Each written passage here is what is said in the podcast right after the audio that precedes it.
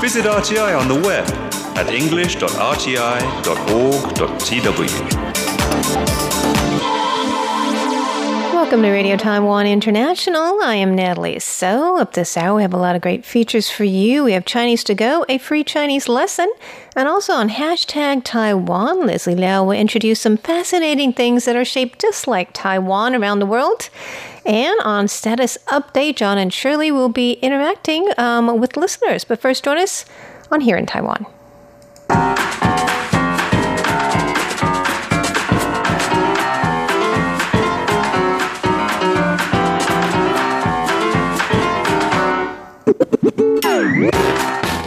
Welcome to Here in Taiwan. It's Tuesday, October 15th, and in the studio we have Leslie Liao. Hello, everybody.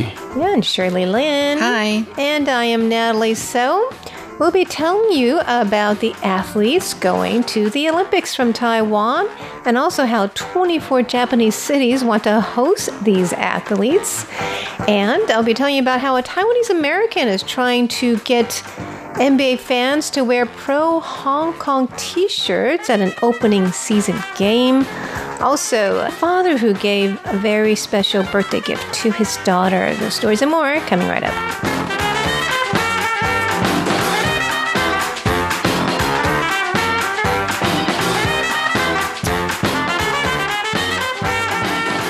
Shirley, well, tell us about the athletes going to the Olympics. This is very exciting for Taiwan. Actually, we've got quite a few this year. And uh, first up, we have the uh, Ding Hua Tian, who's 16 year old and she's a gymnast.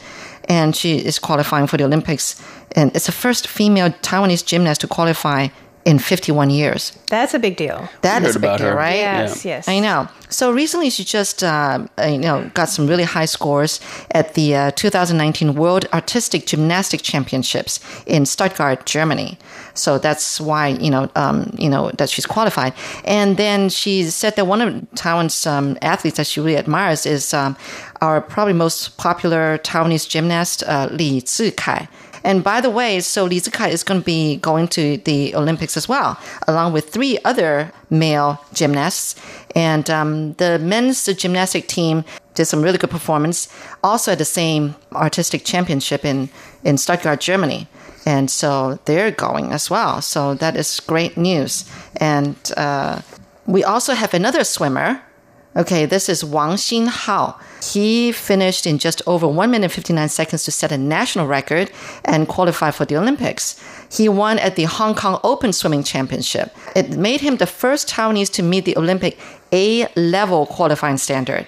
Okay, there is such a thing as A level and B level. So apparently, if you include B level, then we have seven other athletes who are also qualified. B level is such that it's uh, it depends on several factors, but A level is guaranteed a place in the Olympics. Okay, so that's great to know. But 20 year old Wang Xinghao, he's the first to reach the A standard to assure him a spot in Tokyo, and and in fact, Wang is already in Japan starting his training. Oh, training right in for- Japan, huh? Yeah, he's already there since September. Um, so, and that leads us to know, and if you guys, you know, this it, this is exciting to know that 24 cities, Japanese cities, vowed to host Taiwan's Olympic team, and in fact, That's very nice. I think they We are scrambled very- to it. That's amazing. I did. remember hearing they scrambled that. to it. Um, we are the most popular team um, that the Japanese are looking forward Aw, to. that is sweet. Yeah, 24 cities, okay, as opposed to uh, 16, six cities want to host a French team, 14 want to host a U.S. team. and, and um, Well, you know, yeah, we've given a lot of aid, humanitarian aid to them. Actually, I think we gave the most. Um, You're right. Over the, the March Fukushima disaster. I think. Yep. Of any back in country. 2011. Yeah, so they remember that. Yes. So, in fact, two of the cities, cities that were affected by that uh, incident, Iwate and Fukushima, they they scrambled to host Taiwan team. We um, donated like 1.8 billion US dollars, more than any other country in the world, for the aftermath of that disaster in 2011. It was earthquake and then you know followed by a tsunami. So, so there you go. So um, Taiwan uh, Taiwan team in terms of gymnastics, I think there are four men and one woman. That's really good to know. Yeah, I think we have some archers too. in- We uh, archers we always have, and then I think the baseball. Taekwondo? The, the base, yeah, taekwondo definitely powerlifting. Yeah, Yes. so we have quite a few people going. We'll see how. I'm not sure if the well. baseball team made it this year. I'm not sure either, but we'll we'll let you know. I just remember my memory of the Beijing, of the Olympics was in Beijing, Yes. and what happened was Taiwan was playing China, and we were up ten points, and we lost at the last minute, and my heart broke. my heart. I just wanted to. Oh yes, these these things are t- tied to nationalism, and we'll be talking Oh, more yeah. about that in mm-hmm. just a minute.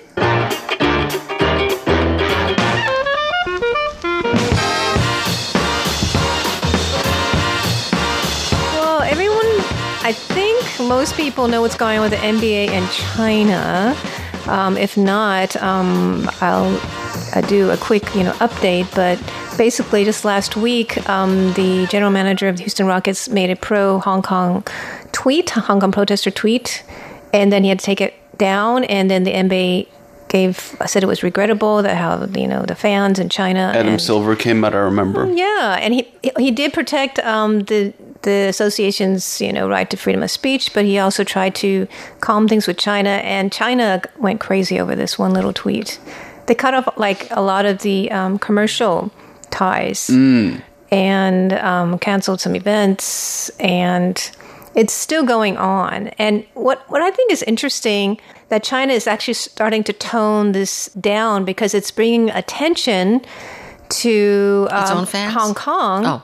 That um, you know, people in NBA didn't know much about Hong Kong and didn't care much about Hong Kong before this, and a lot of people in the states didn't either. But now, because they paid so much attention over this little tweet, they made such a big issue out of it. So anyway, what's interesting is that there's a Taiwanese American NBA fan who just in two days raised 43,000 US dollars um, through crowdfunding, and his plan is to give away T-shirts on the opening game in Los Angeles on October 22nd um, between the Clippers and Lakers that will say pro Hong Kong. That's a huge Protest. game. Oh, okay. That's, going to be a, huge, game. and he already has enough uh, money to order like 16,000 t-shirts. So that's what the money is for. And already 100 people have signed up to give them away. Mm-hmm. So this is a big plan. I mean, can you imagine if all these people really do wear those t-shirts? Mm. Do you know what was an even bigger part of this backlash? Was well, I'm guessing it was spurned by this. Right now, the NBA is in preseason, so they're still playing some warm up games. Right. And I think two or three guys wearing support Hong Kong shirts at a Philadelphia 76ers game, they were asked to leave because they were wearing pro Hong Kong shirts. That's ridiculous. In America. Yeah, in America. In America, they were they were kicked out by security staff, and it's it's kind of funny to me because whenever you're in like a sports environment, that is that place can get pretty toxic. I mean, And people wear like you know all kinds of attire related to Yeah. their, the people that that they're rooting for, right? They mm-hmm. dress up and they I get mean, really people rowdy, Literally have signs up there that say "you suck," mm-hmm. right? but you, can know, say whatever that's- you that's want, pretty basically, at a game. But then this is like a pro democracy, pro human rights, pro freedom thing, and then they're getting in, in America they're That's- getting kicked out. That is mm. that's what really gets me. And also the um, reporters who were covering the preseason events in China, well, they one of the reporters asked a political question, and then during the press conference, they said that we're only going to answer basketball-related questions. So basically, I mean, we the U.S. is clamping down on its own free speech in the NBA. it is well. Indirect, well, in, in the media, It's uh, drew in a the lot of conferences. ire from uh, U.S. authorities, but these corporations, in their own environment, they are stifling free speech, Yeah. which I think is the mm-hmm. problem. a lot of people. I mean, ESPN is doing the same mm. thing. And so, but I'm curious, like, how this is going to play out because it's continuing to play out. The fans don't like this, It's getting bigger. Mm-hmm. right? Mm-hmm. Recently, I was telling you about uh, South Park. They had an, a, an anti-China tweet, and then it was just a tweet, but a very, very worldwide famous DJ named Zedd Z E D D. He liked that tweet, and now his shows are banned from China forever. He just liked it. Yeah. I mean, these people on the Chinese, you know, um, um, these these what censors are really, really f- quick to act. And I mean, if they let that go a week ago, that tweet from um, the Houston Rockets manager, it probably would not. No one would notice even. Right. Probably right. Right. But now the whole world is taking notice of this. Um, so, what do you guys think about this plan to have everyone wear T-shirts? Can you imagine if like two thirds of the stadium has these free Hong Kong very T-shirts? bold. Very bold. It's going to come down to because I know Los Angeles has a pretty big Asian American community, so that in and of itself presents a bit of challenge. At the same time, Oh they yeah, can't the kick Chinese, everybody out. Mm-hmm. right? There's going to be mainlanders there. Yeah. So he said the biggest source of contributions are from the Hong Kong expatriate community and also U.S. and Lakers fans. Mm. Lakers. So Lakers. well, I'm sure it's going to be a highly watched event, right? Oh, uh, that's a that's a huge game. I have it marked on my calendar. really? Yeah. So Oh my gosh, I can't. I don't know what's going to happen with all those T-shirts. really. So, I mean, are they going to make them leave? I don't think so. it right? might become a thing. It might become a. I'll be watching. I'll tell you guys be- when I come in. So this is a Taiwanese American. and He um, is remaining anonymous for his own safety, I think. Sure. He's in his 30s. He works in tech and is in the Bay Area. He says he has friends both from Hong Kong and China. So we'll see how this all plays out. I think this is an ongoing story. Activism. Yeah, and people are not happy. The same thing with Blizzard, right? Which started in Taiwan, actually. The interview was in Taiwan. Um, same thing. People are planning to protest at the next BlizzCon, right? I am. There's a there's a That lot should to be unpack interesting. there. There's a lot to that unpack should be there. really interesting because uh, people don't like the fact that the U.S. companies are bowing to China. I can go on. Yeah. And we can go on I'm on. afraid I can go. I'm go on. So. So, um, anyways, no. that's one interesting development Hmm? from a Taiwanese American.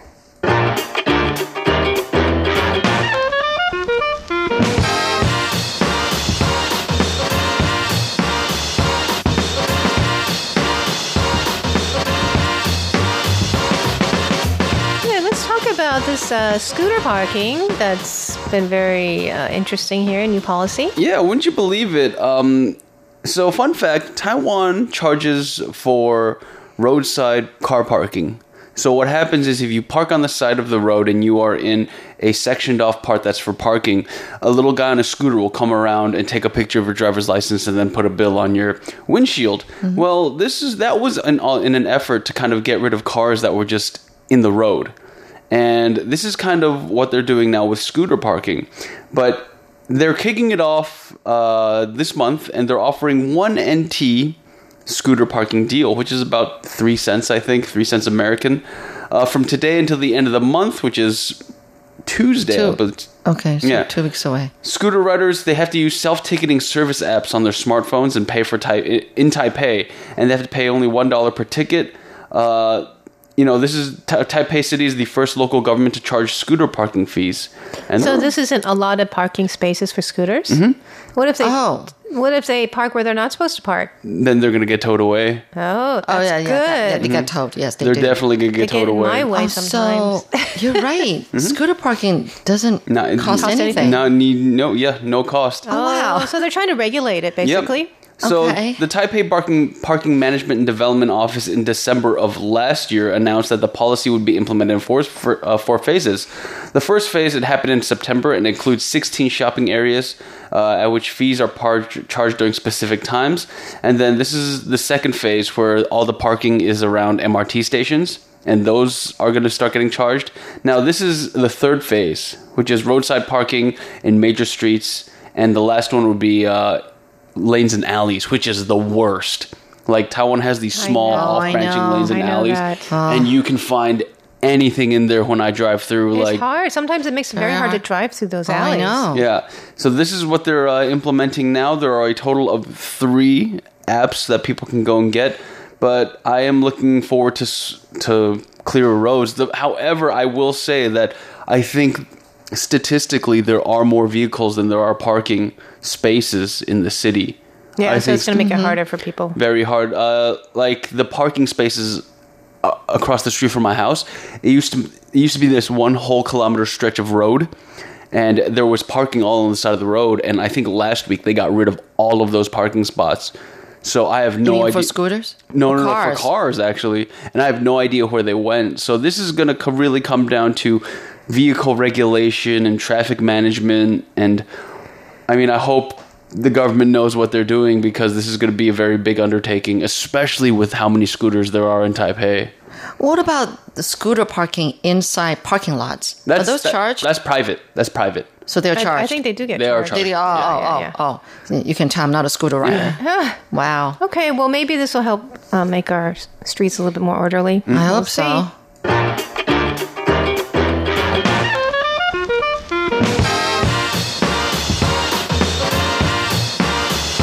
Leslie, tell us about this father who gave a special birthday gift. Natalie, I saved this one just for you because I thought about talking about it on yesterday's show, Uh-huh. and I'm just like, I was with John, and I'm just like, I don't think I'd get much of a reaction out of John.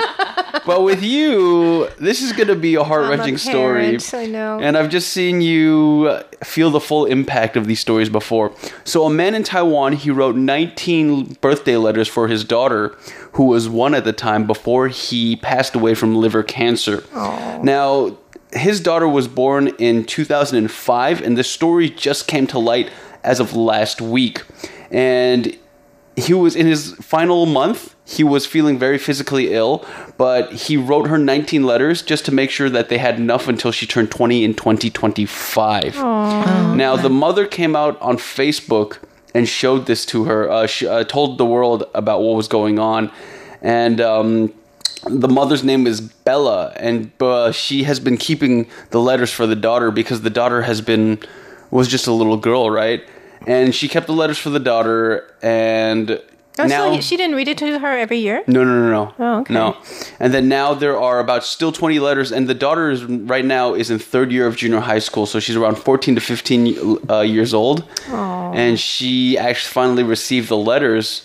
Now, what happened was she, the girl has not opened or thought of opening the uh, the letters. Right now, the daughter is staying at a boarding school, so whether or not she is her she has read them is up to it. But she actually handed it over to the daughter, and the daughter's staying in Taiwan. She's living at school at a boarding school, and the mom is working in Beijing. And she said, uh, "Your father, who passed on away too early, left these words for you. I hope that you'll use your heart to listen to what he wanted to say." And there are pictures of twenty different letters That is scattered out. Oh my goodness. I think if that happened to me, I would do something like that. I mean, you want to like be with your child, right, when they're growing mm-hmm. up, but you can't. That is so Right. sad. I, I just wonder what is what he was thinking for, and it just shows how much strength parents have, right? Because he's going through the cancer and the treatment, and towards the end, you're very, very weak, and maybe you're not even all there, but he still had, you know, the perseverance to really carry out this mission, and he really wanted it. Well, I think if you at that point in life, probably you care most is about your children, right? Mm-hmm. You know, because I mean, maybe your spouse get along okay without you because they're old enough, but your kids. Mm. Well, I hope to use this story to convince my um, my father-in-law Mm. and my dad, because my husband wants to kind of like record their life, Mm-hmm. have them ask them questions, Oh, because they great can leave them for future great great great grandchildren who That's never met them, but to leave some words of advice for them or whatever. I don't know what it is, but my good. dad, he doesn't like to talk about his past or his experiences really? either. He really doesn't. Like I learn things about him when he lets it slip. like he doesn't Same really. here. Yeah, I don't. I ask him, and he's just like, eh, "It was." I'm like, "Hey, Dad, how's your 39 year career as a diplomat?" Answer's always the same. He's like, "It was all right." What?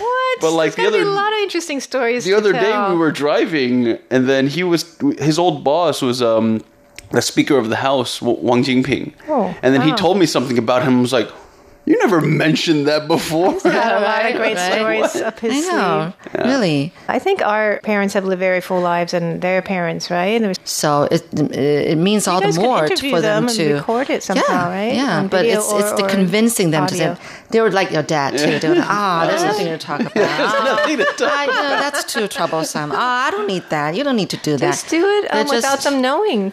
Yeah, I think they should do it. So I'm gonna maybe use the story to convince them. there you go That's a great See, idea. Ammunition for you sure go for All it. Well, that is a very special story. I guess we'll end with that. Um, thank you for joining us on Here in Taiwan, and do stay tuned for Chinese to Go, hashtag Taiwan, and status update. For Here in Taiwan, I am Natalie So. I am Leslie Liao And I'm Shirley Lin. We'll see ya.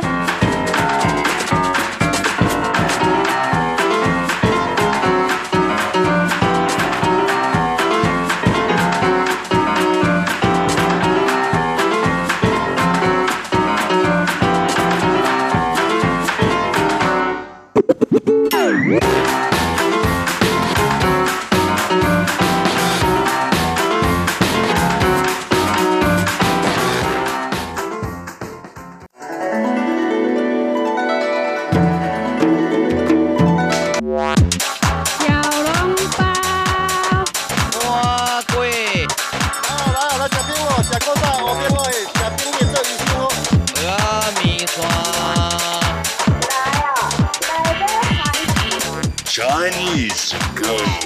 Real Chinese for real people. Dig in. Welcome to Chinese to Go, the program where you learn authentic Chinese, the Chinese that we use in real life in Taiwan. Autumn is here and the weather is so comfortable. Let's listen to a conversation.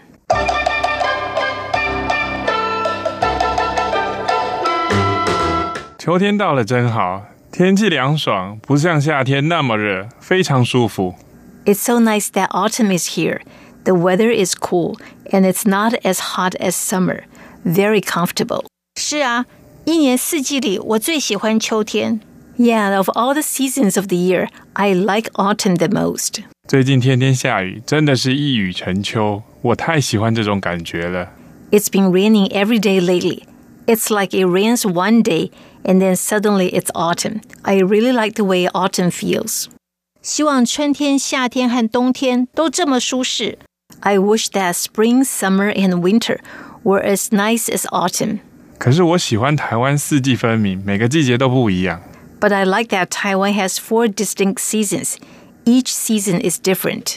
我才不喜欢呢！夏天太热，冬天太冷。 I don't like it. Summer is too hot. Winter is too cold.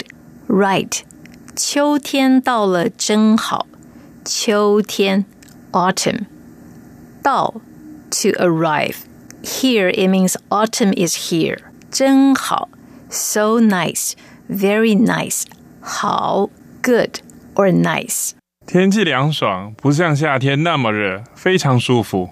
天气凉爽，天气 the weather 凉爽 cool 不像 it's not like it's not as 不像夏天那么热 it's not as hot as summer 夏天 summer 热 hot 非常舒服。非常舒服 very comfortable 非常 is an adverb very 舒服 comfortable 非常热 very hot 非常凉爽 very cool 是啊，一年四季里我最喜欢秋天。是啊，Yeah, right。一年四季，一年 one year，四季 the four seasons。一年四季里，of all the seasons of the year，我最喜欢秋天。I like autumn the most。最 the most 喜欢 to like 秋天 autumn。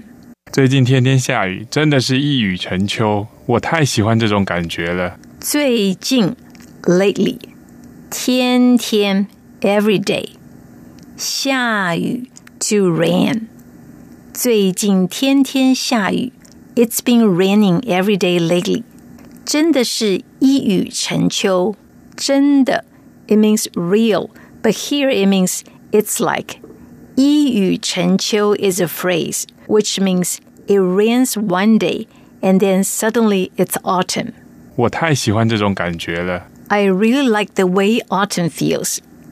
喜欢 like 我 I 感觉 to feel 希望春天、夏天和冬天都这么舒适。春天 spring 夏天 summer 冬天 winter 希望春天、夏天和冬天都这么舒适。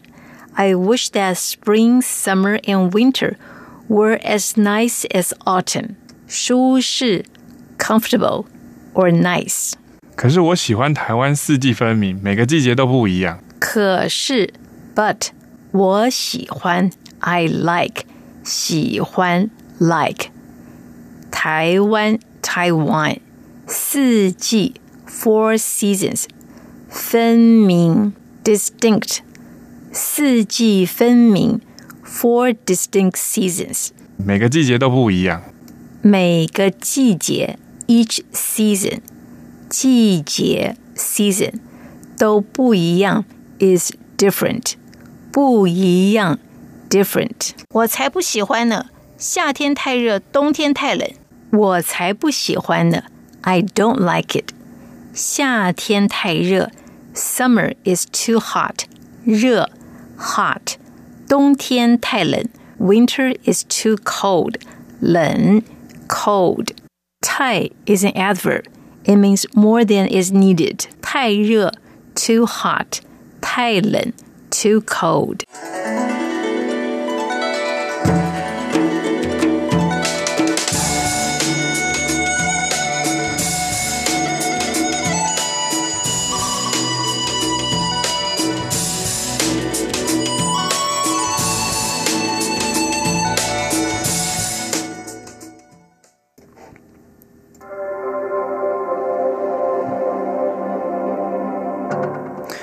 And welcome to Hashtag Taiwan. I'm Leslie Liao, social media guru here at RTI. This week, seeing how it's National Day in Taiwan, I wanted to focus on a topic that was a little more Taiwan centric. This is coming up on Hashtag Taiwan. Don't go away.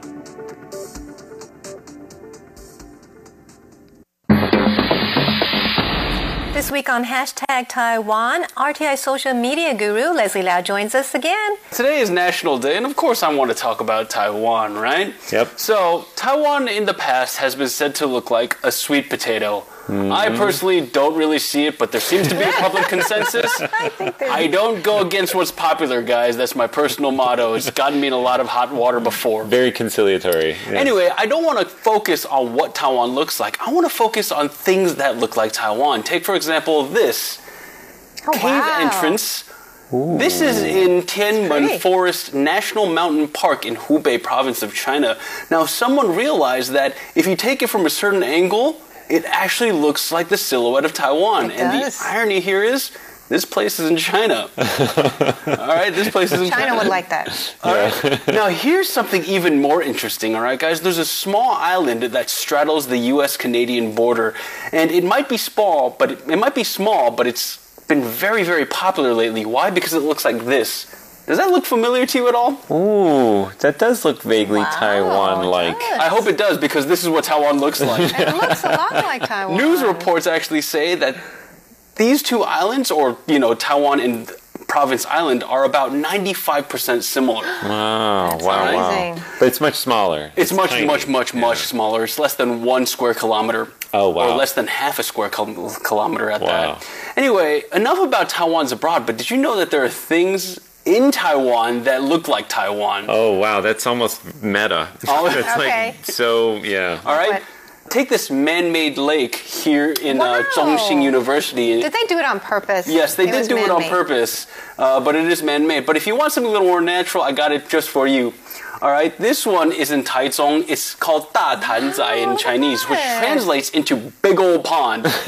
and this pond actually f- uh, formed in the aftermath of the 921 earthquake. Oh, wow. Okay. Wow, wow, wow. And then lastly, there's this.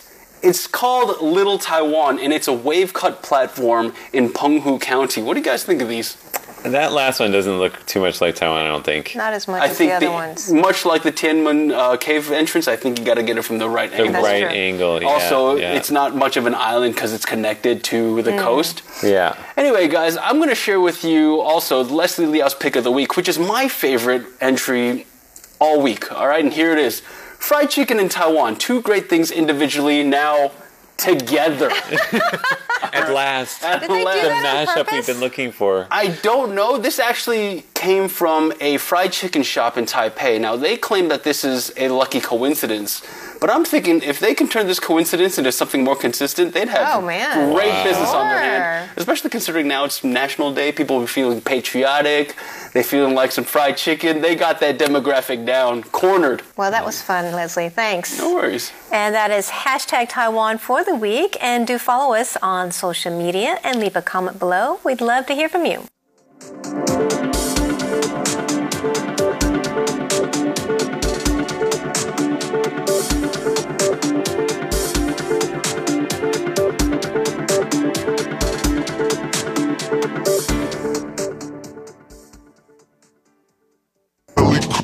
This is Status Update.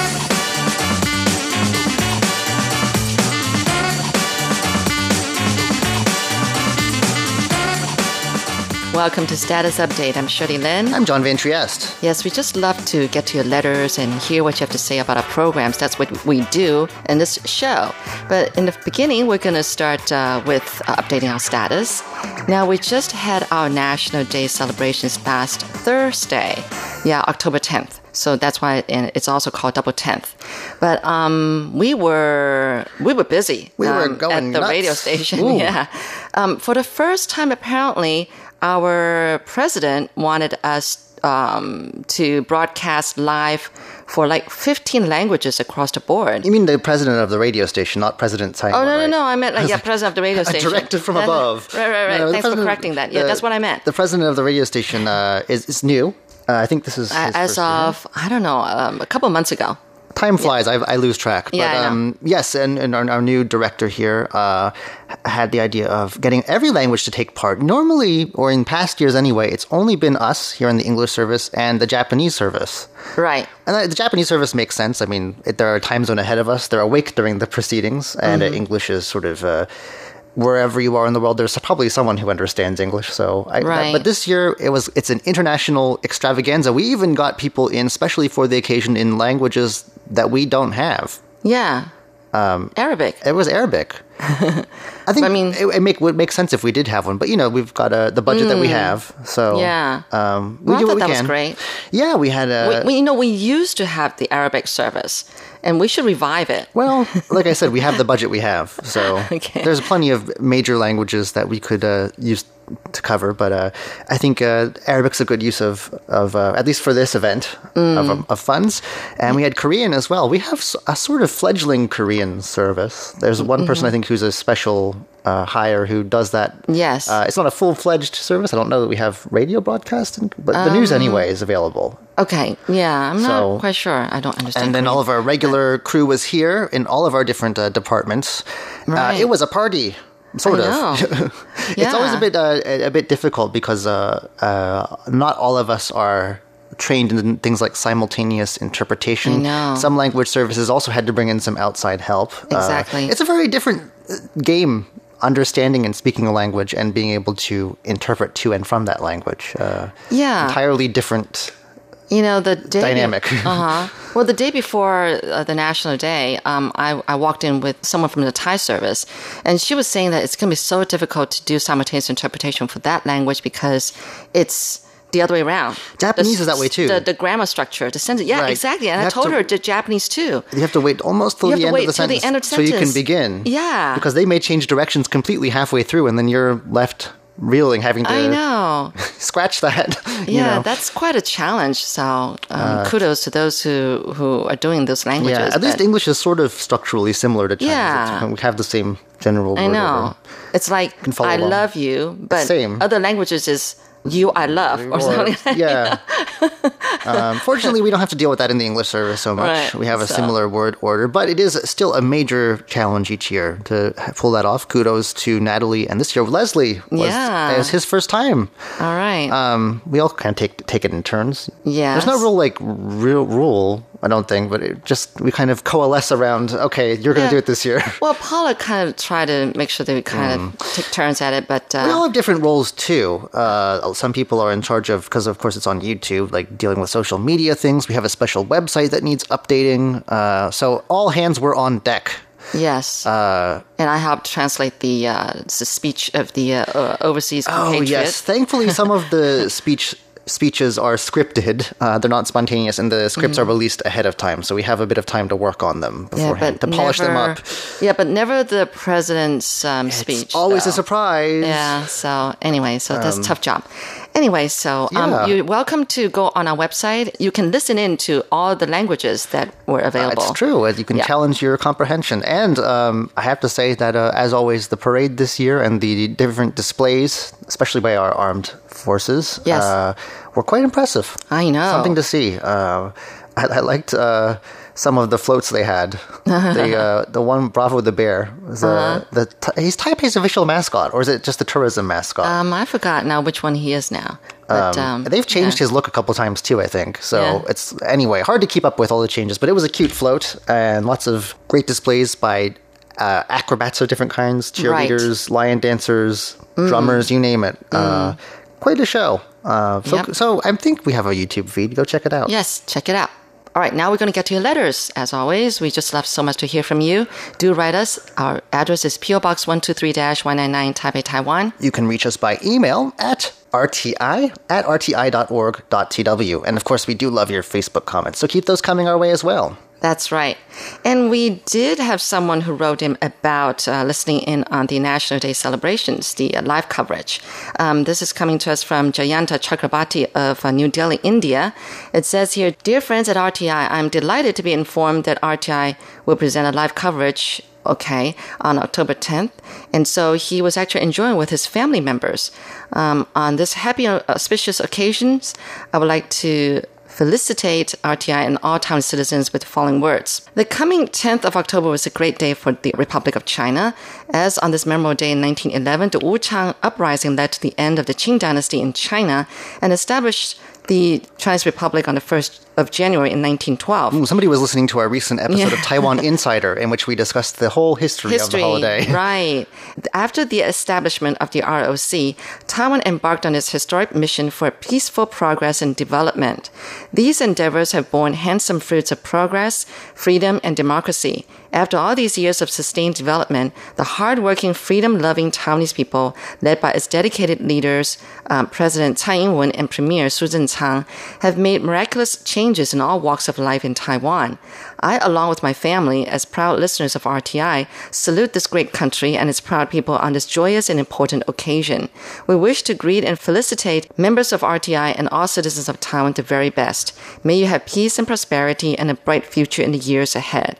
With warm regards from India, Jayanta Chakrabarti. Oh, thank you so very much. Speaking of citizens, uh, you know, I have a friend. Uh, actually, I won't say who it is, but someone who's appeared on your show in the spotlight before. Okay. Mm-hmm. uh, I think in the past year, uh, who was naturalized. I think I don't know if it was on National Day, but recently, I'm super jealous because it's a bit of a re- selective club who's allowed to do that and keep their original nationality. Normally, you have to give it give it up, and then Yeah. there's no guarantee you'll be accepted. Uh, I don't think That is radio right. producers really quite meets their qualifications. so I oh, you never know. You should give it a try, I guess. I guess I could apply. Uh, I don't think th- they'd be very impressed, though. Anyway, uh, yes, thank you for that. Okay, uh, we've got another letter here. This one comes to us from our friend Roger Tidy, who's writing to us from London in the UK. Uh, it says, Hello again. Here is my final report for September, which is for your broadcast of Monday, September 30th. Internet audio quality was excellent. The programs heard were Here in Taiwan, Ear to the Ground, and Jukebox Republic. Under comments, it says the first item in Here in Taiwan consisted of a discussion about a disused school that has become famous because of a video game and film on the White Terror period of Taiwan's history, which started in 1947 and ended, I believe, towards the end of the 1980s. It was followed by an item about the excessively long working hours in Taiwan, which ranks third in the world for the hours that the population spend at work. Work is obviously an important part of people's lives, at least until they reach retirement age, but I firmly believe that a proper work life balance is one in which people work to live rather than live to work. Excessive working hours must be detrimental ultimately to a person's health and a strain on family relationships. I was not surprised to learn from the discussion that the most workaholic country in the world is Singapore, but was surprised to learn that next in the rankings was Mexico and Costa Rica. Another interesting item in the same program concerned comments by an Austrian person about walking in Taiwan, which it seems is not very popular and can be difficult, at least in Taipei, because of obstacles on the pavement and the fact, according to John, some pedestrians tend to dawdle, which can be annoying if you are in a hurry. and it can, moreover, be difficult crossing some of your roads. Yes. Mm. I, I'm sure there's a place that's slower than us, but in my opinion, we deserve at least a Guinness Book re- record for world's slowest pedestrians. hey, we're, we have a relaxed pace, so I guess that's Yeah. it's, you could, it depends on how you look at it. Right. Um, the worst experience I have had as a pedestrian was in Bucharest, the capital city of my wife's country, Romania, where the roads are very wide and there are tram lines to step over when crossing the road. I also don't like walking in London and get annoyed when cyclists use the pavements instead of riding on the road, which they are supposed to do by law.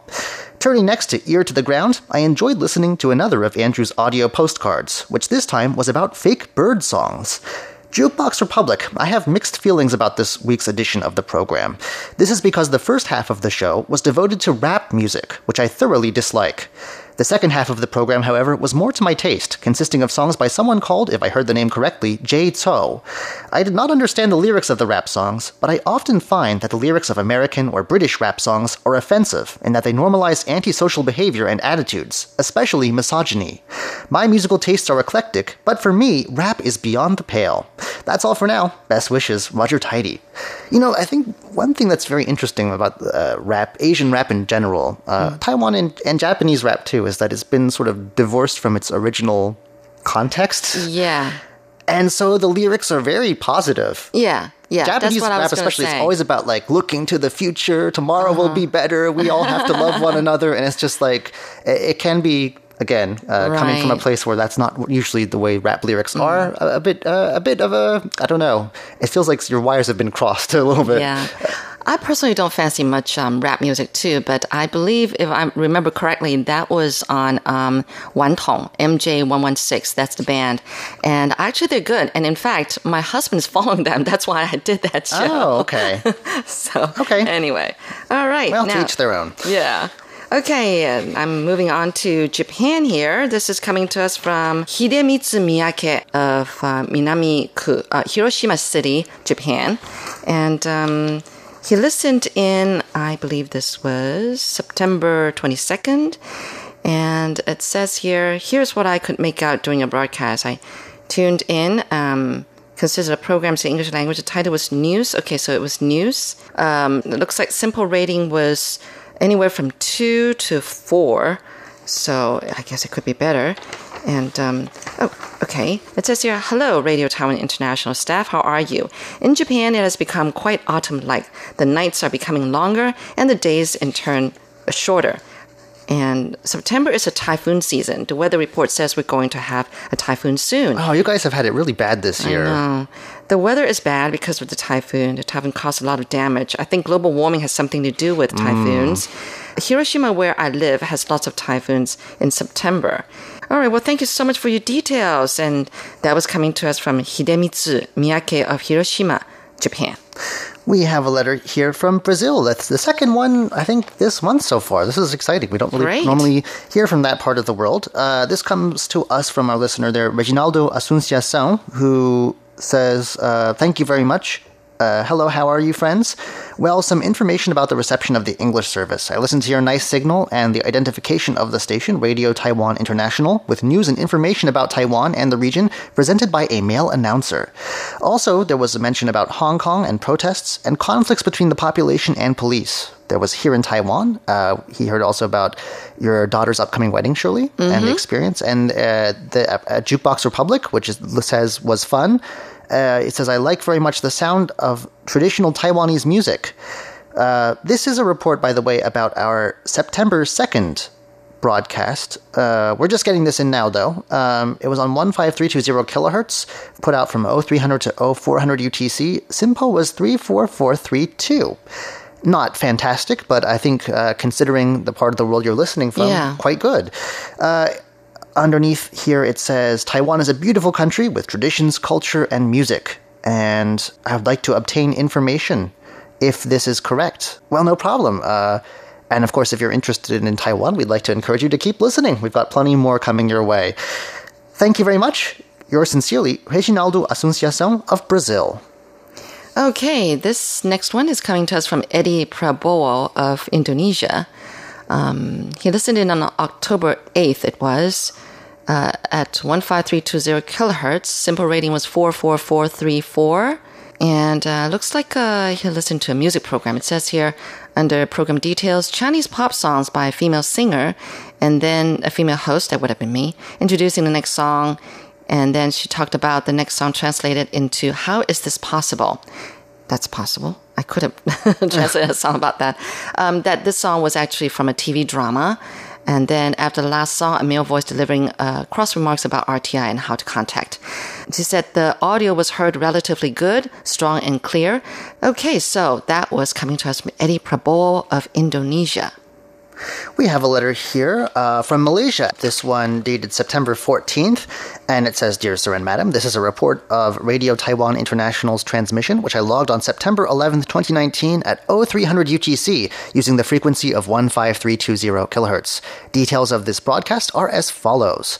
There was the news, followed by Here in Taiwan, Ear to the Ground, about an unfinished temple, uh, an episode of Jade Bells and Bamboo Pipes featuring the Kaohsiung Chinese Orchestra. The quality rating was 454, uh, so pretty good. And it says, I appreciate your kind attention as to have this report acknowledged and mail to me a QSL card of Radio Taiwan International. I use my Sony, I, it looks like it says ICF SW11 portable shortwave radio to log your broadcast.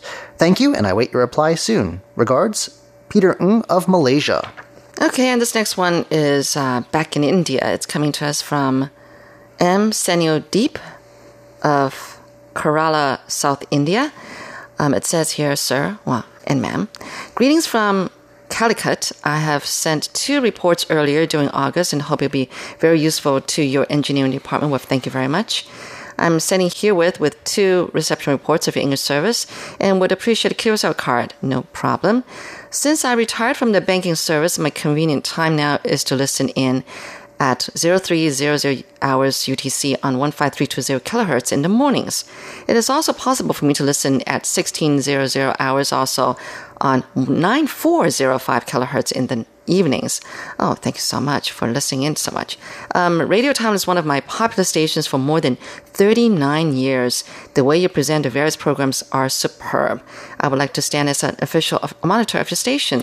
Okay, Yeah. well, I'm not sure we're taking any uh, applications right now, but keep that in mind and write back to us. I think towards the end of the year is when we tend to consider yes. them. Yep. So uh, let us know if you're still thinking about doing that at the end of the year. Great. So again, that was M. Sunil Deep of Kerala, South India. Well, thank you so much for tuning in to Status Update. We love so much to hear from you. Let us know what you think about our programs. Keep those letters coming and comments coming. Our address is PO Box 123-199 Taipei, Taiwan. Our email address is rti at rti.org.tw. And remember, you can always write us on Facebook. We look forward to reading what you have to say there. Until next week, I am Shirley Lin. I am John Van Trieste. Goodbye. Bye. Belly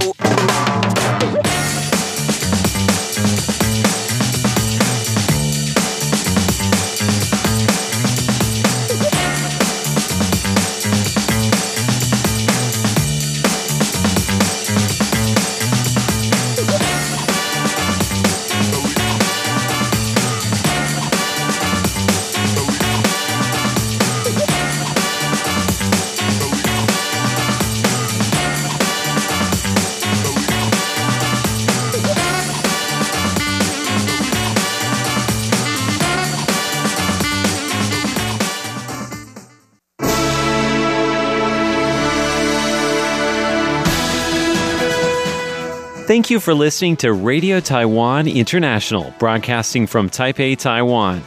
Check out our website at english.rti.org.tw. Again, that's english.rti.org.tw for the latest news and features from Taiwan.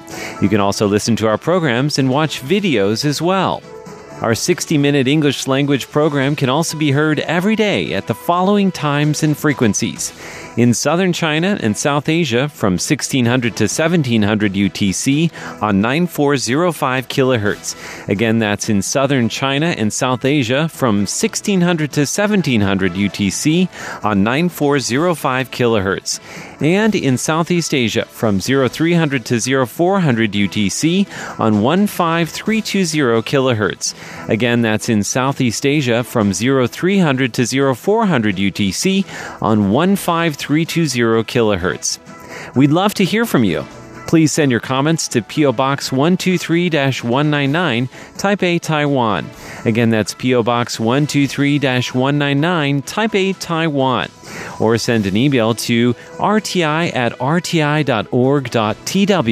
Again, that's rti at rti.org.tw. Also, visit us on Facebook. The address is fb.me forward slash Radio Taiwan International. Once again, on Facebook, we're located at fb.me forward slash Radio Taiwan International for videos, photos, and news of interest from Taiwan. Thank you once again for listening to Radio Taiwan International.